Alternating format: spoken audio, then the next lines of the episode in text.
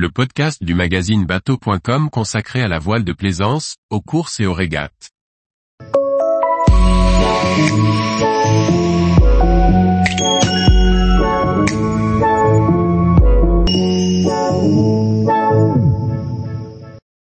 Snoopy, la renaissance d'un cartétonné ayant embarqué des marins de renom.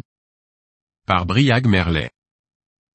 L'association lorientaise Hydrofolie a mené à bien le refit du cartétonné Snoopy.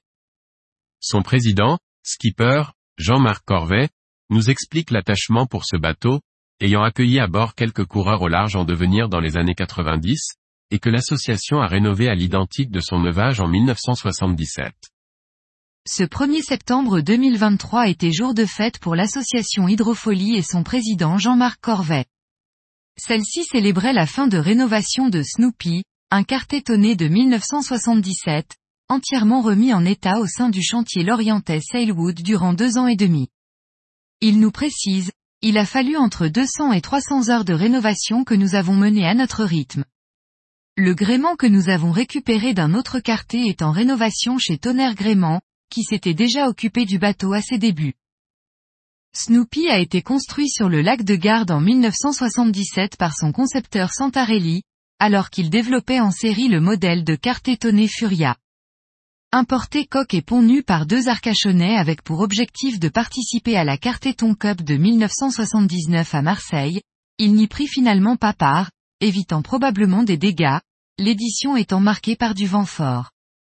Jean-Marc Corvet, qui en fait l'acquisition personnellement en 1981 à 23 ans, ajoute, c'était probablement mieux, le bateau né sur les lacs était plutôt fait pour le petit temps, dans lesquels il s'est fait sa réputation. J'ai conservé le bateau 20 ans. Durant les dix premières années, on a régaté sur toute la façade atlantique avec 50 à 60 régates et entraînements par an, et notamment deux victoires au Spi West France. Il y avait à bord quelques coureurs de l'époque comme Hervé Laurent. Puis le bateau est resté à terre quelques années, avant que l'association Hydrofolie ne le remette à l'eau, avec un retour à la compétition à la fin des années 1990 jusqu'en 2001 lorsque je l'ai revendu. Il y a eu comme équipier des noms devenus célèbres depuis comme Bernard Stam ou Vincent Rioux. Puis l'association Hydrofolie a continué à faire naviguer en régate sur d'autres bateaux.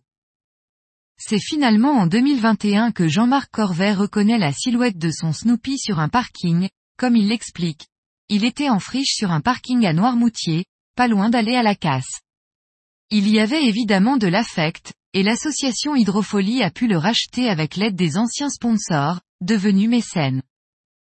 S'en suivent les deux ans et demi de travaux. L'association s'appuie sur les documents miraculement conservés, photos et mémoires des équipiers. Entièrement mis à nu par Sailwood, le bateau construit en verre polyester, avec un sandwich balsa pour le pont, et un lest en plomb, essaim, sans trace d'humidité ou d'osmose. En revanche, l'accastillage et l'aménagement, sommaire avec des bannettes en toile tendue et une petite cuisine, mais aussi la décoration sont refaits à l'identique des années 1980. Jean-Marc Corvet dévoile en conclusion l'origine du nom de baptême du bateau. On a fait appel à un Fab Lab pour reproduire en impression 3D des pièces qui n'existaient plus comme les chaumards. Les échelles de descente sont refaites à l'identique. Enfin, la peinture qu'il a fait connaître a été reproduite. En effet, le sponsor des débuts avait les droits d'utilisation du copyright de Peanuts, ce qui nous a même permis d'avoir un Snoopy dans la grand voile, assis sur un transat, voile que l'on a retrouvé il y a quelques semaines. Tous les jours, retrouvez l'actualité nautique sur le site bateau.com. Et n'oubliez pas de laisser 5 étoiles sur votre logiciel de podcast.